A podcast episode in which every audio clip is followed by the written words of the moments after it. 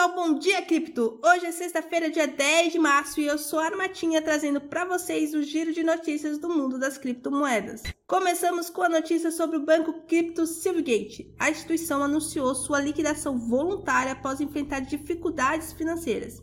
Isso mostra que, mesmo no mercado cripto, as empresas não estão imunes às oscilações financeiras e devem estar atentas aos seus negócios. Em outra notícia, a corretora do BTG Pactual anunciou a listagem de novas criptomoedas. Isso é um sinal de que as criptomoedas estão cada vez mais presentes no mercado financeiro tradicional.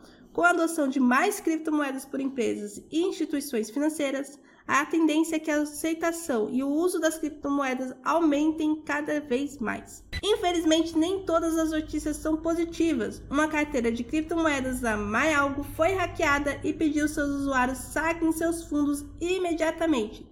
Esses casos reforçam a importância de manter seus ativos digitais e carteiras seguras e tomar medidas de segurança para proteger seus investimentos.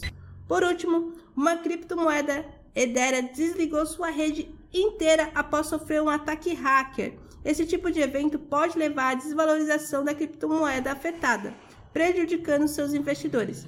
É importante ficar atento às notícias e eventos no mercado cripto para tomar decisões informadas sobre os seus investimentos.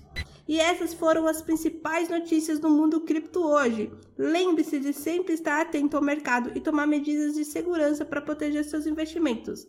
Até a próxima edição do Bom Dia Cripto.